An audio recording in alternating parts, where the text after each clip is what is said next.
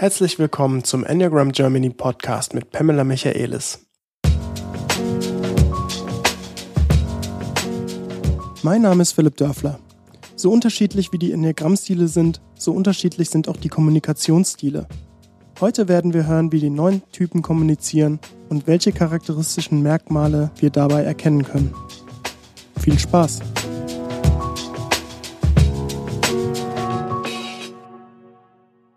Moin Pam. Hi Philipp. Ich starte den Podcast mit dem Zitat von Paul Watzlawick. Du kannst nicht nicht kommunizieren. Kennst du das? Ähm, ich habe schon mal gehört, ich wusste nicht, dass es von Paul Watzlawick ist. Du kannst nicht nicht kommunizieren. Ja, ja. Das bedeutet, alles, was wir machen, ist Kommunikation. In Mhm. irgendeiner Art und Weise. Selbst wenn ich nur meine Augenbraue hebe oder Mhm. einfach nur da sitze oder Mhm. nichts tue, kommuniziere ich in einer gewissen Art und Weise. Ja, ja. Und das ist heute das Thema. Kommunikation, Kommunikationsstile der neuen Enneagramm-Typen, äh, neuen Enneagramm-Stile. Was das bedeutet ist, du hast gefragt, hm, was, was ist ein Kommunikationsstil, weil das Feld so riesig ist. Und dann Das Feld ist riesig, ja. hatten wir natürlich, für mich war ganz klar, über die reaktive Kommunikation gesprochen. Wie, wenn wir unserem Automatismus verfallen, wie reden wir denn unterschiedlich in den Enneagramm-Stilen? Und da hattest du plötzlich Leuchten in den Augen. Ach so, na dann. ja klar, dazu Ja. kann man was sagen. Dann sag mal Ja, was das, dazu. das ist etwas, was, ähm, also ich möchte einfach einführen mit, ähm, für mich ist Kommunikation, das Feld Kommunikation. Ähm, wir haben ja ähm, über diese emotionalen Kreislauf oft genug gesprochen. Ähm, auch, ich glaube, da habe ich schon öfter erwähnt, es gibt verschiedene Felder, die jetzt nach oben steigen im Bewusstsein von Menschen, die vorher einfach nicht da waren. Also wir können Essen nehmen, wo diese ganze Differenzierung von gesch verschiedene Geschmacksrichtungen und so weiter. Wie viele, ich habe gehört, Farben. Es war mir nicht so bewusst, aber ich habe es gehört von den integralen Leuten, dass wir eine wesentlich fein differenzierte Wahrnehmung von unterschiedlichen Nuancen von Farben Mhm, haben. ja. Also wie viele Grün. Türkis, das wirst du wissen. Es gibt, äh, äh, also, äh, es gibt eine Menge, Menge, Menge an Farben, vor allem im Grünbereich, äh, die ähm, kein PC jemals abbilden könnte, kein Mhm, Bildschirm. mhm, Also Bildschirm kann, glaube ich, aktuell so 16, bisschen mehr Millionen, Ja. wahrscheinlich mehr. Und wir sehen irgendwie 100 Millionen oder also echt eine, eine Menge mehr. Das ist interessant, weil ich suche immer eine optimale grüne Farbe und ich finde sie nicht so richtig in meinem Computer. Hm. Äh, nun habe ich kein, kein Paint oder irgendwo Airbrush. Dann ist natürlich nochmal wichtig, willst du es drucken oder nicht, ne? Weil dann sieht die ja nochmal, musst du CMYK anstatt RGB und so. Ja, Ja. schon sind wir außerhalb mein Kompetenzfeld. Deswegen bleiben wir bei ja, Kommunikation. genau. Aber ich wollte nur sagen, dass dieses Feld Kommunikation ist für mich ähnlich. Also äh, so kommunizieren wir, haben ja die gewaltfreie Kommunikation, wir haben diese, diese emotionale Intelligenz, wir haben diese drei Zentren, da sprechen wir auch immer wieder über verschiedene Worte und verschiedene Arten zu kommunizieren. Ähm, für mich ist das Kommunikationsfeld kommt im Bewusstsein immer mehr. Es gibt so viele verschiedene Felder und Nuancen, die wir beackern können, um bewusst zu werden, um einfach viel, viel mehr Wahl zu bekommen. Ähm, eine von den wichtigsten, finde ich, ist, statt zu meckern, was mache ich, wenn ich nicht meckere? Was kann ich stattdessen tun? Wie kann ich stattdessen kommunizieren? Und ähm, das ist so oft, dass die Menschen nicht so viele Kompetenzen haben, sich zu vertreten an einen Punkt, wo irgendwas so läuft, wie die es nicht gerne hätten, was ihre emotionale Reaktion auslöst. Also das ist für die Knopfdrucken.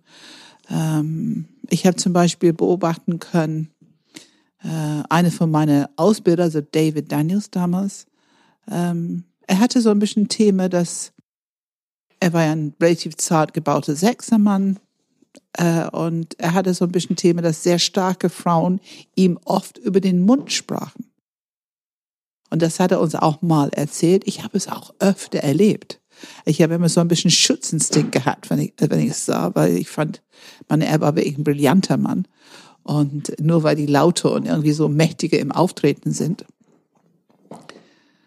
Und das sind so Themen, was hat er gemacht? Denn ich habe beobachtet, er würde leise still und hat das so für sich verarbeitet. Nun hat er sicherlich auch Grounding gemacht und habe sicherlich eine gute Körperpraxis gehabt. Aber an der Stelle habe ich mir manches Mal gewünscht, dass er so vom Bauch her einfach gesagt hätte, kleinen Moment bitte, ich bin noch nicht fertig. Oder ja, aber ich möchte gerne, dass die Leute erstmal diesen Punkt hören. Dass, dass er sich einfach vertritt an der Stelle, äh, anstatt einfach leise zu sein und so ein bisschen im Hintergrund zu gehen. Und das ist ein Beispiel, davon gibt es so viele. Äh, wie, wie, was können wir anders sagen an genau der Stelle, wo unsere Knöpfe gedruckt werden, anstatt in unsere innere Programmierung Glaubenssätze uns klein machen oder größer machen, ähm, anstatt in unsere Geschichten uns zu verlieren. Was könnten, wenn wir präsent bleiben, dabei bleiben, was könnten wir machen? Ähm, und ich, ähm, ich denke, dass wir heute ein bisschen anschauen, einfach erstmal, was erleben wir, wenn wir Konflikt unter Menschen erleben, unter die Enneagramm-Stile erleben, was erleben wir? Ähm, wie, wie können wir damit, äh, wie können wir damit umgehen, bestimmte Kommunikationsstile zu erkennen und dann vielleicht auch ein bisschen, kleines bisschen Taktik, Werkzeug, wie wir anders damit umgehen können. Ähm, ja, und ich meine, wenn wir bei, fangen wir bei Bauch an. Ähm, wenn wir bei acht beginnen, wir wissen, dass die Achter eine kämpfende Kommunikationsstil haben, wenn die reagieren. Es ist entweder diese kämpfende, ähm, ja, schon so ein bisschen versuchen, ich äh, versuche mal deinen Input, deine Wahrheit wegzumachen, um nur meine Wahrheit auf dem Tisch zu lassen. Ähm, und das macht, machen die oft, indem die irgendwie vermitteln, dass dein schlecht ist oder nicht stimmt oder, oder, oder ähm, oder auch so ein bisschen Meta-Ebene Erklärung, warum es nicht wertvoll ist oder nicht gut ist. Ähm, und wenn wir da stehen bleiben und möglichst uns gut erden und sicher sind, was wir sagen. Natürlich, wenn wir selber Zweifel haben und nicht so ganz sicher sind, ob es stimmt, dann sollte man das auch sagen, weil das die Wahrheit ist. Ähm, aber man kann vielleicht vertreten, einfach nochmal vertreten. Na gut, ich habe es von so und so gehört, ich habe es gelesen, das ist mein Verständnis bis jetzt. Ich äh, verbringe zwei Jahre, drei Jahre, zehn Jahre mit diesem Thema und ähm, oder ich ich habe Erfahrung von ähm, eins bis zehn Jahren mit diesem Thema und das ist bis jetzt meine Schlussfolgerung, dass es so ist, dass man sich vertritt.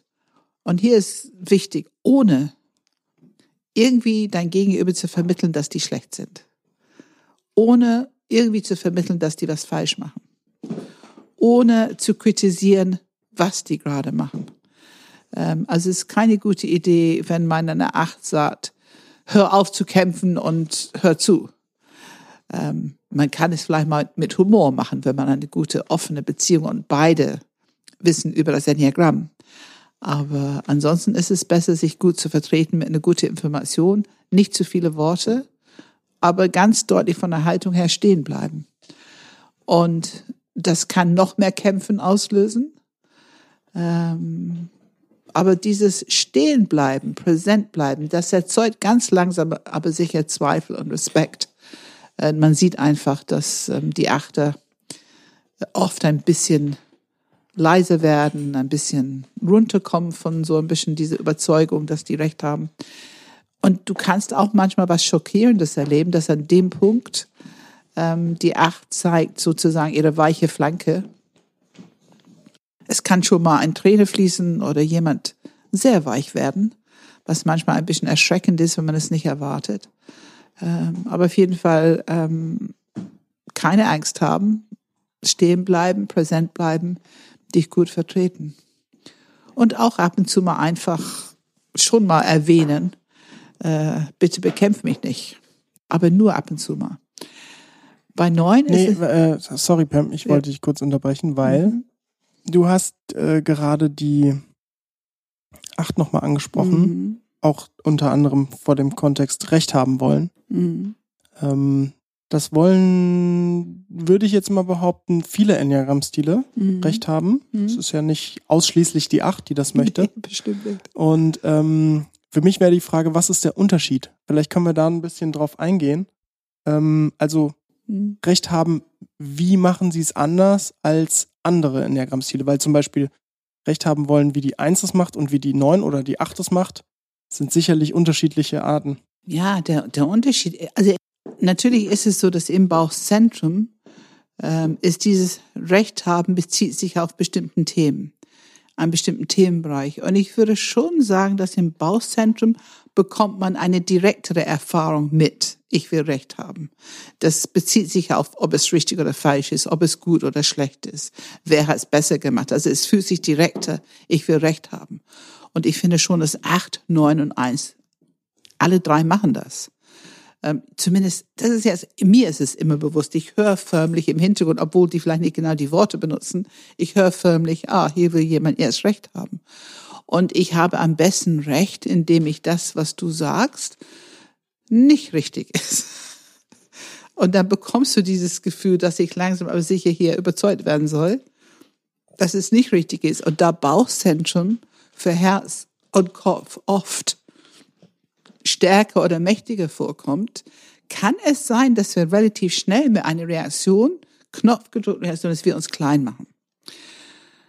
Was ist der Unterschied? Ähm, acht, wie gesagt, ist diese kämpferische. Du hast diese Energie, die auf dich zukommt. Das ist immer in deine Richtung, die Energie. Das ist wie so ein kleiner Schlag so von der Energie. Und es ist oft diese Wortlaut, die kurz und präzise und, und ähm, geschlossene Tür. Manchmal ist es auch eine Abwertung was du machst, was du denkst. Eine kräftige Abwertung, die dich so ein bisschen mundtot machen soll. Äh, ich empfehle, äh, nicht mundtot zu werden, aber es braucht manchmal Muckis. Bei neun ist es eher eine sachliche, sehr ähm, modellierte Erklärung. Aber das Ziel ist schon auch, aber es ist doch so und so und so hat es immer noch Recht haben wollen. Und bei eins ist es oft verbunden mit, es ist aber richtig, es so zu machen, so zu sehen, so zu sprechen. Es ist nicht richtig, es so zu machen. Also da ist oft eine gehobene Zeigefinger drin, die dich erziehen will dabei.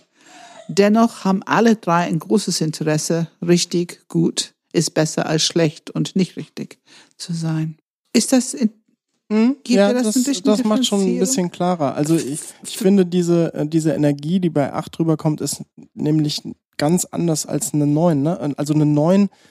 Da kommt die Energie nicht raus. Die Energie spürst ja. du nicht. Du, du bekommst stattdessen, es fühlt sich wie eine 6, der mit dir spricht, mehr so eine Erklärung.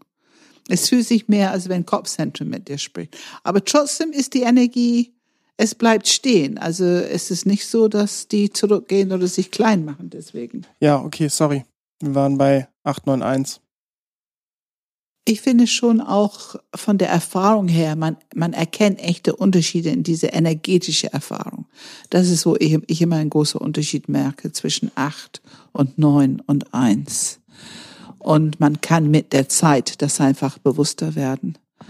Ähm, und was auch im Bauchzentrum oft hilft, also präsent bleiben, nicht klein werden, obwohl die Einladung oft da ist sich nicht abwerten lassen, sich gut sachlich vertreten, nicht versuchen, den anderen schlecht zu machen, vielleicht sogar, was sehr gut funktioniert, ist, wenn man die gute Intention in das, was der andere sagt, anerkennt.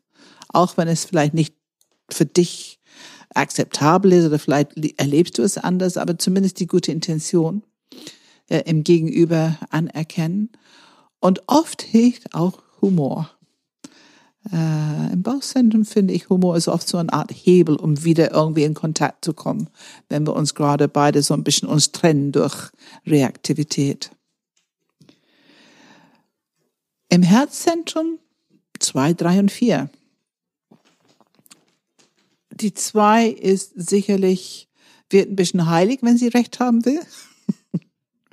Ist leider so. Ich sage immer, pass auf, wenn diese heilige so eine Art missionarische Stimme kommt und aber das müsste man doch eigentlich heutzutage immer so machen und so weiter und so fort. Ich bin sicher, dass ich es oft genug an diesem Podcast, dass ihr mich erwischen könnt mit dieser Stimme. Ähm, und ähm, das ist schon, wenn äh, wir gerade ein bisschen sehr überzeugend sein wollen, recht haben wollen.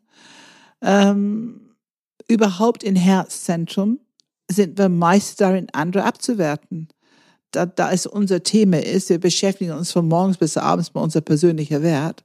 Und das heißt, wir haben sofort Vokabular zur Verfügung. Wir wissen so ziemlich genau, wie wir drüben lancieren können. Und wir können so überzeugend sein, äh, man könnte vielleicht auch sagen, manipulativ sein in die Art Information, die wir geben, die Art, wie wir reden. Aber es ist oft, um den anderen einfach auszuhebeln. Nicht so sehr durch Macht und Kraft, was eher Thema des Bauches ist, sondern wir hebeln aus, indem wir, wir können so geschickt sein, da drin um den heißen Brei zu, Brei zu reden, dass ähm, der andere gar nicht mehr weiß, was für ein Argument zu geben oder ähm, also wir versuchen zu überzeugen, wir sind aktiv in Beziehung zu überzeugen. Und wir können auch sehr schnell, wie du ja auch weißt, sehr schnell umdefinieren. Also irgendeine Aussage, was vielleicht droht, na, vielleicht ist es doch nicht ganz richtig. Das können wir ganz schnell umdefinieren, um es wieder nutzbar zu machen in die Unterhaltung, ohne irgendwie zugeben zu müssen, dass wir vielleicht doch ein bisschen, kleines bisschen Unrecht hatten. Das geben wir furchtbar ungern zu, würde ich sagen. Ähm, mögen wir auch nicht, wie alle anderen auch. Ähm, natürlich kann es emotional werden es kommt eben darauf an, wie doll die Knöpfe gedruckt sind. Und wenn es jetzt ein Thema ist zwischen zwei Ehepartner oder zwei enge Mitarbeiter, die lange zusammenarbeiten, dann kann es wirklich emotional werden. Und das ist ein kleines bisschen das, was die anderen aushebelt. Also wenn ein Bauchmensch im Team jemand hat, der nur ein, zweimal geweint hat, dann haben die meistens ein bisschen das Gefühl, ich muss hier vorsichtig sein ich darf dieser Person nicht zu viel zumuten. Ähm, und das ist im Herzbereich, finde also ich fand das immer problematisch. Ähm, ich konnte emotional werden, auch wenn, wenn ich es nicht wollte. Ähm, das habe ich ehrlich gesagt gehasst. Das war natürlich dieses Kleinwerden in meiner Programmierung. Wenn ich hilflos war, würde ich klein. Ähm, das habe ich, glaube ich, ziemlich gut durch die, mein Bauchzentrum gut im Griff bekommen. Aber natürlich kann es noch passieren, wenn es jetzt jemand ist, der sehr nah ist. Ähm, und Richtung Hysterie, da gibt's gar nichts. Also die, die Zweier, wenn die ähm, zu sehr reagieren, emotional, auch so ein bisschen Richtung Hysterie, dass die Geschichte überall hingeht und dass man es nicht ganz auf den Punkt bringen kann. Die Dreier würde ich sagen auch oder kann sehr emotional werden. Also das ist ein Extremfall. Ne? Normalerweise sieht man es bei drei nicht, aber wenn es emotional wird, ähm, dass es sehr extrem werden kann. Und ich glaube, was du sagst oft ist, wie hast du es gesagt, ich, ich rechtfertige, ich erkläre. Ne? Ja, also ich würde den Kommunikationsstil bei drei eher als, so wie ich ihn jetzt ähm, einfach jetzt losgelöst sehen würde, würde ich sagen, motivierend. Mhm. Also so. Ähm, reaktiv, wenn die reaktiv? Wenn die, ja, äh, auch da vers versuche ich trotzdem so immer noch, ähm, also gut, wenn ich reaktiv bin, dann ist Rechtfertigung schon ein Thema, auf jeden mhm. Fall. Mhm.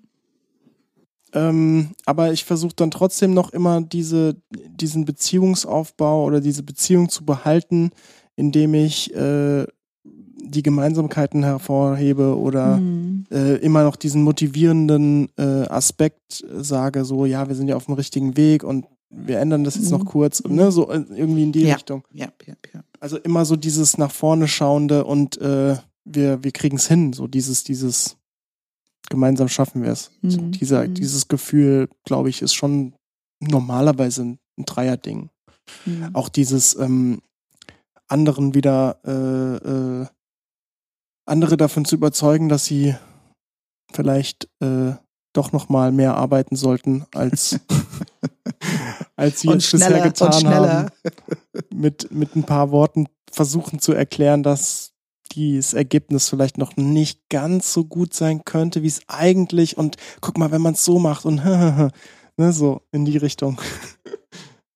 Ist auch schon auch, wenn man wirklich hinschauen, würde ich sagen, auch im Herzzentrum. Es ist sehr leicht das Gefühl, dass wir es besser wissen, ne? dass wir doch so den Durchblick haben und so wie wir das sehen, ist sei das Richtige. Wenn die nur auf uns hören würden, wäre alles besser. Ich würde eher denken, dann bekommen die, was die brauchen oder wird die Sache, es bekommt, was es braucht, ne? diese extra Energie und Information und Arbeit und Zeit und Engagement, wenn die Leute nicht engagiert genug sind Ähm, ich kann auch sehr schnell eine Bewertung haben, dass die Leute nur an sich selber denken, selbstsüchtig.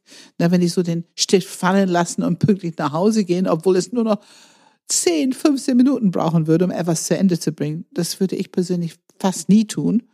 Aber es gibt welche, die sehr konsequent sind in äh, Stift fallen lassen. Und klar, die haben vielleicht ihre eigene Geschichte, müssen Kinder abholen oder oder. Und bei vier ist es natürlich anders. Ähm, ich finde die Fähigkeit zu analysieren, die eine vier aufbringt, wenn die reaktiv sind und Recht haben wollen, ist so beachtlich. Ähm, ich beobachte das und ich höre gerne zu, weil ich finde, die werden oft sehr eloquent. Also die Sprache, die die benutzen, äh, zeigen oft eine hohe Eloquenz, eine hohe Intelligenz, eine, eine bunte Sprache, ähm, feine Sprache. Aber trotzdem geht es darum, ich will Recht haben. Ich kenne, ich kenne Vierer, die könnten dir ähm, 30-minütige Präsentationen darüber halten, was genau jetzt gerade wie schief gelaufen ist und wie genau wer was gesagt hat, um dann das bewirkt genau. hat, so dass dann das passiert Ganz ist. Ganz genau. Und jetzt fühlt sich der eine so und deswegen passiert, ne? Also ja. wirklich so. Ne? Absolut. Und das passt ja so gut. Im Grunde, wir wissen, der Diamant ist ja auch in, die, in jeder von uns. Und dann hören wir, also die zwei letzten Endes, die Argumentation ist aus einer Überzeugung, ich sehe, was gebraucht wird.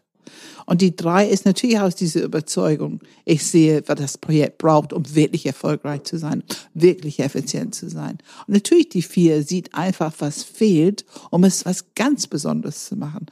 Da kann man doch nicht zufrieden sein, bis das und das auch noch ist.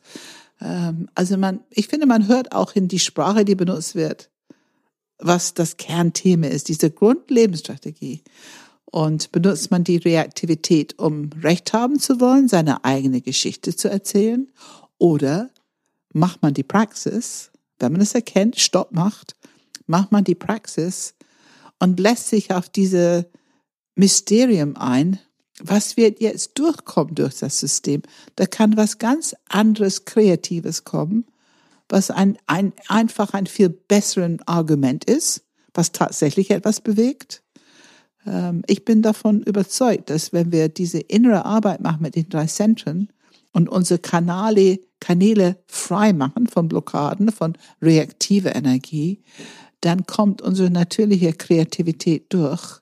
Und es ist viel wahrscheinlicher, dass wir dieses anbieten, was gebraucht wird, anbieten, was das Projekt noch braucht, um wirklich erfolgreich zu sein, um Ziele zu erreichen, anbieten, was noch gebraucht wird, um das kreative Potenzial voll auszunutzen für irgendein Projekt, für irgendwas, dass das viel besser durchkommt und auch gehört wird. Wir kommen anders an. Wir werden gehört, weil wir aus einer reiferen Position kommunizieren, wenn wir die Arbeit machen. Umgang mit Reaktivität. Du hast bei der 4 auch mal erwähnt, dass ähm, so eine so ein bisschen wie bei der 8, wie du es gerade beschrieben hast, dieses ähm, konkurrierende äh, also meine ja. Wahrheit muss auf den Tisch und die ja. andere Wahrheit ist nicht ja. existent. Mhm. Die Beziehung. Ähm, was ist da der Unterschied zwischen vier und acht? Weil, also du hast, ich, wir nehmen dir die Worte aus dem Mund, du hast es immer beschrieben mit, da steht ein Wasserglas auf dem Tisch mhm. und das ist Meinung eins. Und dann nehme ich das Wasserglas vom Tisch runter, es ist gar nicht mehr da. Ich stelle mein Wasserglas drauf, das ist Meinung zwei, äh, meine Meinung. Und die andere, die darf quasi nicht mehr auf dem Tisch sein. Ja. Das klingt ein bisschen nach, was auch Achter machen würden. Ja. Im Prinzip schon. Die Qualität der Energie ist anders. Da würde ich fast sagen, dass die Achter gar kein Problem haben, ihr Glas so mit Wumm auf dem Tisch zu tun, dass dann einfach weggefegt wird. Also es muss nicht vorsichtig entfernt werden. Ähm, aber die vier ist in Beziehung zu ihrem Thema oder sein Thema und die brauchen ein Gegenüber, um das zu machen. Ähm, das ist, ähm, es hat eine Qualität von die, das Argument, und wenn es noch so eloquent ist, ist direkt bezogen auf das, was du gesagt hast. Das ist nicht bei der Acht der Fall. Hm. Der Acht nimmt nicht an, was du sagst, geschlossene Tür, ich spreche nur in Reaktivität jetzt hier bitte. Also nicht, ja, dass ja, alle Akte ja. beleidigt sind. Natürlich können die annehmen, aber wenn die in Reaktivität sind, wenn die in die Leugnung sind, in Urteil sind, dann, ähm, dann nehmen die nicht an, die hören nicht so richtig, was du sagst ähm, und haben auch nur das Ziel zu beweisen, dass es nicht richtig ist. Also es ist falsch, es ist nicht richtig, es ist nicht gut. Die wollen den anderen schuldig machen irgendwie. Ähm, das ist eine andere Qualität bei vier. Hm, hm. Ich weiß nicht, ob das jetzt rüberkommt. Ich, ich, also für mich ja. Ich finde es, ich Ja. meine, ja, das ist eine andere Qualität. Ähm, du merkst, richtig, du bist in Beziehung mit dem Argument mit der vier, auch wenn es diese konkurrierende Und es bleibt auch in Beziehung. Also ich meine, klar, irgendwann könnte Rückzug passieren und Ja. Introjektion, ne, was ja auch ein Abwehrmechanismus theoretisch von der 4 ist. Aber ähm, es bleibt in Beziehung. Also du könntest über ein Thema sehr lange kommunizieren Oh ja. mit einer Oh 4, ja, was eine 8 irgendwann irgendwann einfach den, nicht mehr macht. Ja, den Geduldsfaden reißt. Ja. Ja, ja, ja. Ähm, gehen wir ins Kopfzentrum. aber diese, Oder, diese nee. vier, also aushebeln, ich finde, das will ich nochmal so aushebeln, zwei, drei, vier, auf jeden Fall in Beziehung bleiben. Auf jeden Fall geerdet bleiben. Auf jeden Fall der Wert dieser Person nicht in Frage stellen mit deiner Argumentation. Und äh, viel Glück damit. es ist nicht so einfach. Du lachst schon. äh, aber das, es muss klar sein, dass wir diese Person nicht abwerten. Ähm, die müssen spüren, dass die genauso viel wert sind in deinen Augen. Und doch hast du ein anderes Argument oder eine Information. Wenn wir den Central wechseln, da brauchen wir dann Bauch und Kopf. Ne? Wenn wir im Herz mit so einer Reaktion unterwegs sind, dann brauchen wir Bauch und Kopf. Bauch, dass wir gut geerdet bleiben, dass wir präsent in Beziehung bleiben mit dieser Person. Und ähm, Kopf, dass wir einfach eine andere Information geben, dass wir uns nicht ausheben lassen. Und im Kopfzentrum, ähm, wenn Kopfzentrum reagiert, dann bekommen wir natürlich sehr häufig Fragen. Und wir hören sie vielleicht nicht immer, aber die Fragen werden in deren System ausgelöst. Und diese Fragen können zu einer Attacke führen oder ein, ähm, eine Fragen, äh, eine Anhäufung von Fragen, dass wir einfach irritiert sind und fühlen uns so ausgefragt, als wenn wir sehr kritisiert werden. Also diese, wie ich so oft sage, Fragen. Es, ich habe in meinem Leben gelernt, wie viele unterschiedliche Intentionen hinter einer Frage stecken kann. Manchmal ist es tatsächlich eine offene Frage und will eine Antwort auf die Frage, aber sehr oft steckt was anderes dahinter. Und Kopfzentren sind schon Meister drin, belehrend zu sein, ähm, attackierend zu sein, ähm, zickig zu sein, äh, besserwisserisch zu sein. Auch bei, bei, bei fünf ist natürlich dieses Besserwissen, Fragen und Besserwissen und ganz schnell abwerten, solche Abwertungen, dass man hört, das verstehen die nicht. Na, das wissen die nicht. Also man hört, wie dieses Ich weiß es besser wird belegt durch die wissen es nicht, die können es nicht wissen. Oft mit so einer Art, die sind gar nicht so intelligent oder die sind gar nicht in der Lage, das zu verstehen. Ähm, bei sechs ist es mehr, ähm, ja, das kann belehrend oder zickig sein, wenn es eine Reaktion ist. Attackierend, ne? Auch. Ja, die attackieren es. Also ich jedenfalls spüre die Angst dahinter. Ähm, also es gibt die zwei Reaktionen bei sechs, die gar nicht gehen. Das eine ist tatsächlich Angst zu haben, also irgendwie auf dem falschen Fuß erwischt, was die nicht vorausgesehen haben, macht sie kirre. Und das andere ist fremdbestimmt sein. Und wenn du irgendwas tust mit nur der leiseste Hauch von Fremdbestimmtsein auslöst, wenn es diese Reaktion auslöst, ähm, dann bekommst du auf jeden Fall Rebellion. Und ähm, Rebellion, Attacke, dann kommen nicht unbedingt Fragen. Zickigkeit, ähm, Belehrung. Also kommt auf jeden Fall in deine Richtung, was dich irgendwie ein kleines bisschen ähm, außer Gefecht setzen soll.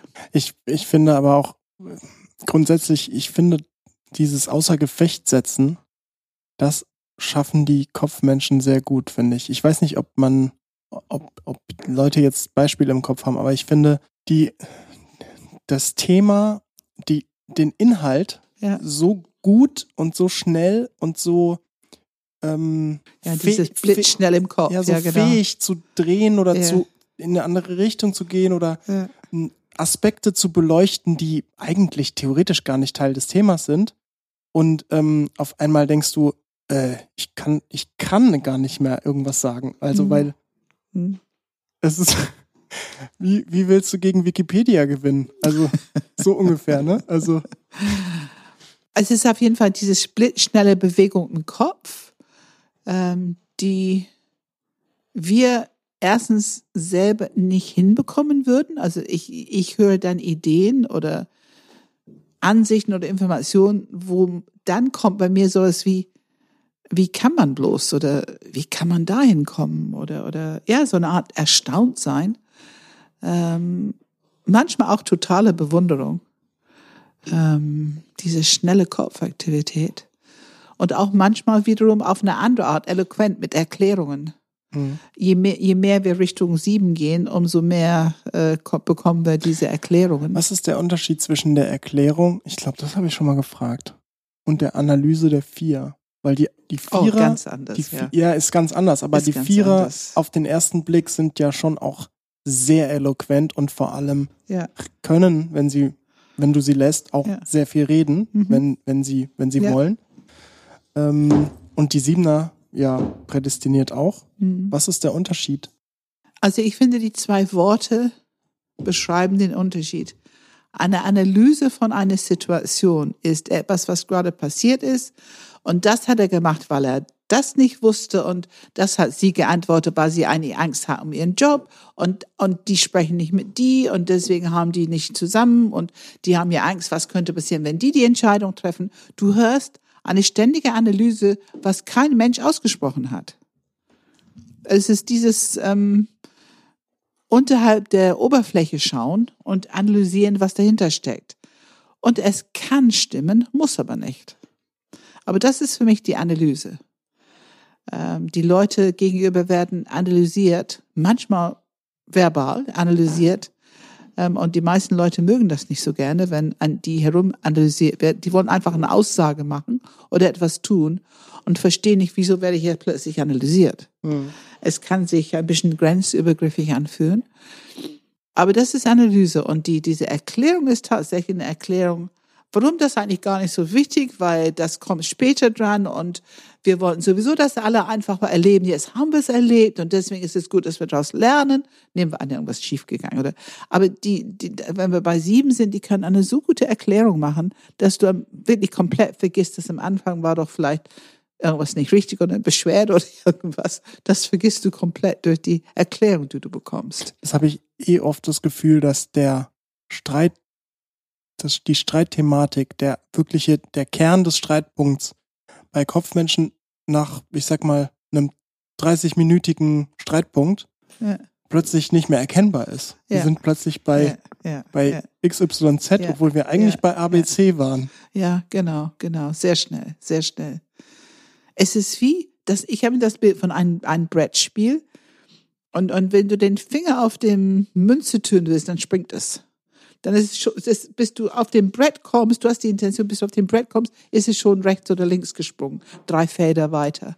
Ähm, so hast du sehr häufig das Gefühl, dass du nicht ankommst in ein Argument mit Kopfmenschen ähm, vielleicht mit allen Menschen. Ich meine, ich rede hier über jedes Zentrum, aber man könnte wahrscheinlich zu all diesen Themen sagen, na gut, es gibt, die, die Themen haben auch ein bisschen All Allgemeingültigkeit, Klar, klar. aber es wird betonter erlebt in die Zentren. Ne? Ja, das habe ich ja versucht zu beschreiben mit dem Punkt, jeder will irgendwo Recht Ja, haben auf eine genau, bestimmte genau. Art und Weise. Ja. Und natürlich, je, äh, wenn man in einem, äh, gerade wenn man in einem Fachgebiet sehr gut ist und Ja. wirklich weiß, was man tut und auch die, die echt die, dieses Wissen hat im Hintergrund, ja. dann äh, ist es natürlich klar, dass dann Erklärungen oder ne, Themenwechsel auch oder Analysen, was auch immer, auch aus anderen Zentren kommen können, Mhm. weil man eine ganz andere Wissensbasis hat. Wir versuchen es allgemein, aber schon trotzdem natürlich den Hauptpunkt irgendwie hervorzuheben, ne? Das ist ja das ein ständiges Gefühl, die ich in die Enneagram-Welt habe, wenn ich so einfach hier etwas versuche auf den Punkt zu bringen für einen bestimmten Enneagramm-Stil. So oft denke ich, ich habe für jede Aussage, die ich mache, Ausnahmen erlebt. Mhm. Ich habe so viele Ausnahmen zu den Themen erlebt. Wie gesagt, ein achter Partner, ähm, wo die Beschwerde ist, er setzt sich nie mit mir auseinander. da denkst du, es kann doch nicht sein. Kämpfen ist doch die reaktive Art, acht zu sein. Und, und trotzdem, ja, jemand, der sehr harmonieliebend ist und gerade mit die eigene Ehefrau oder Ehemann, äh, dass die einfach eine ganz andere ähm, Verhalten haben, als wir normalerweise die Acht zuschreiben. Und trotzdem ist es sehr deutlich eine Acht, wenn du diese Person kennenlernst. Ähm, es gibt einfach für alles Ausnahmen. Und, aber diese Grundidee, wir wollen Recht haben. Also in Reaktionskreislauf, wir steigen in diese Reaktionskreislauf ein, wir haben, unsere Knöpfe sind gedrückt, unsere Lebensstrategie legt los und wir wollen Recht haben. Wir wollen uns wenn wir es nicht unbedingt mit Worten beweisen wollen, wir wollen das Gefühl, was wir im Körper haben, mhm. rechtfertigen. Das stimmt, ja. Mhm. Und wir wollen unsere Glaubenssätze ausleben, gehorchen, aber wir wollen sie nicht kennen. Das ist so ein bisschen dieses Gefühl von, dem habe ich es gezeigt. Genau. Dieses genau. Gefühl von, wir, wir sind aus dem, aus dem, ja. aus dem Gespräch, das Gespräch ist vorbei und, ja, und ja. ja der weiß jetzt, wie ich stehe und hat nichts mehr dagegen gesagt. So dieses Gefühl, ne? Also. Und ich finde es auch eine große Kunst, manchmal da stehen zu lassen, weil es menschlich ist. Wenn ich erlebe, es gibt halt manche Situationen, ähm, wo ich merke, okay, die wollen Recht haben, es ist für die wichtig. Mir ist es echt nicht so wichtig. Ähm, und ich kann keinen Schaden drin erkennen es einfach stehen zu lassen. Äh, nicht unbedingt einzusteigen in diesen Spielchen.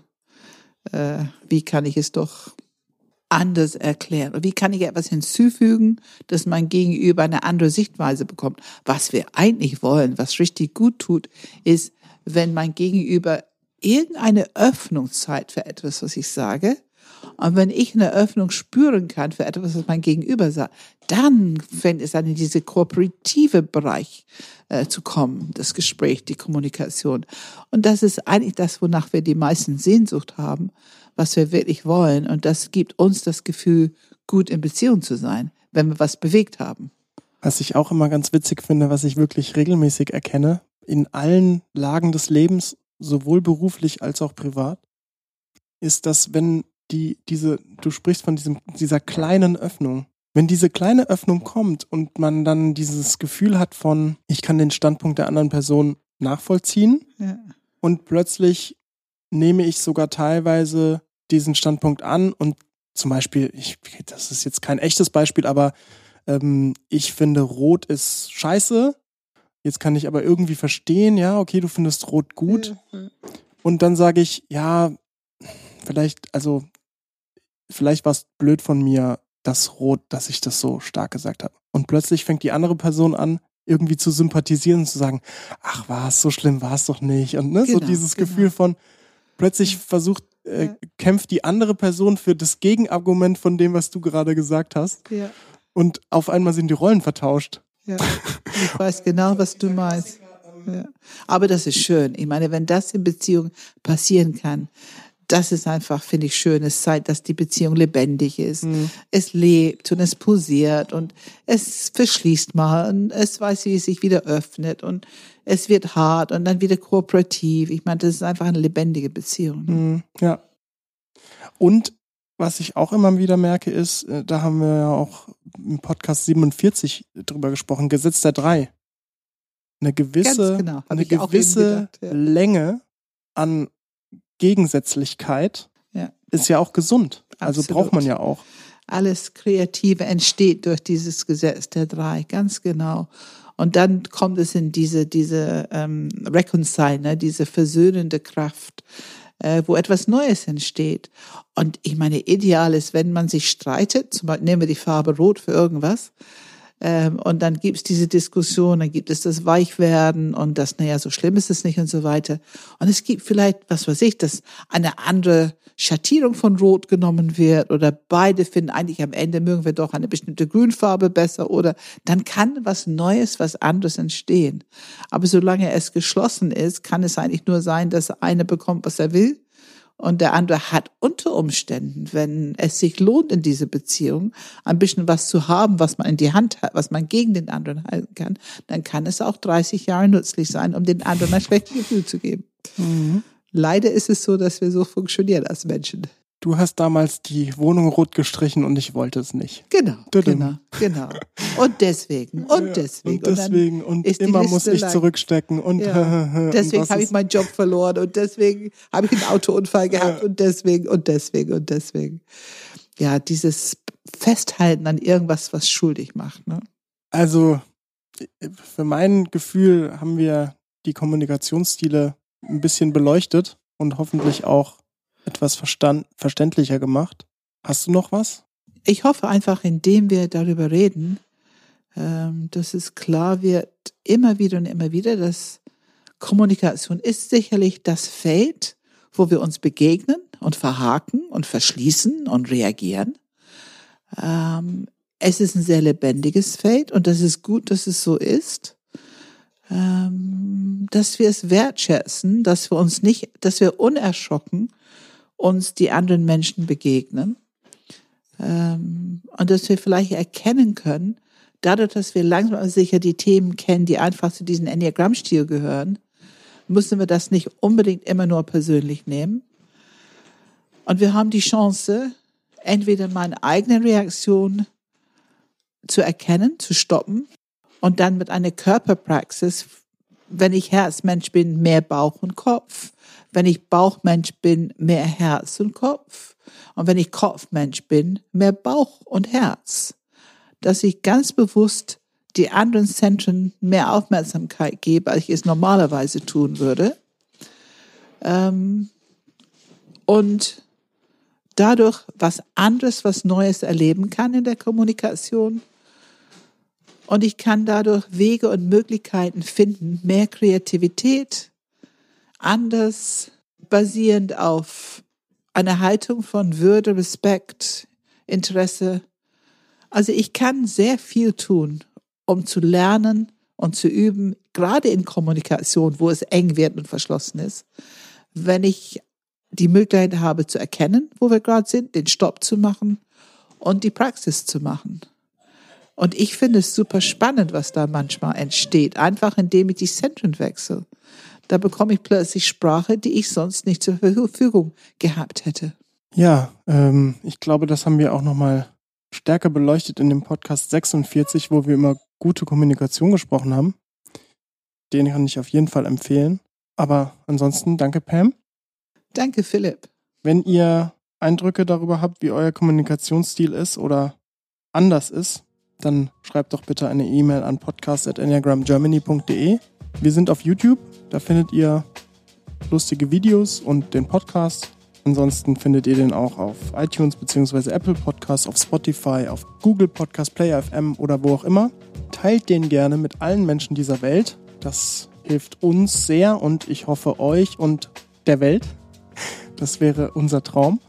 Ansonsten findet ihr Einführungen ins Enneagramm auf der Webseite, Termine dazu. Die könnt ihr dann theoretisch direkt Tickets dort kaufen. Und ja, Pam, was steht an? Ja, wir gehen jetzt auf unser Filetstück, auf unser Sechstages-Workshop im Mai in Eutin, wo wir alle neuen Enneagramm-Stile vorstellen, lernen, wie man sie interviewt, um den Enneagramm-Stil herauszubekommen und dann auch neuen Panels, immer sehr, sehr interessant, wo alle unsere Ausbildung dran teilnehmen. Also Coaching, Mediation und Enneagramm nehmen alle an diese Ausbildung teil. Ähm, und dann gehen wir natürlich auch im Sommer haben wir Beziehungsworkshop.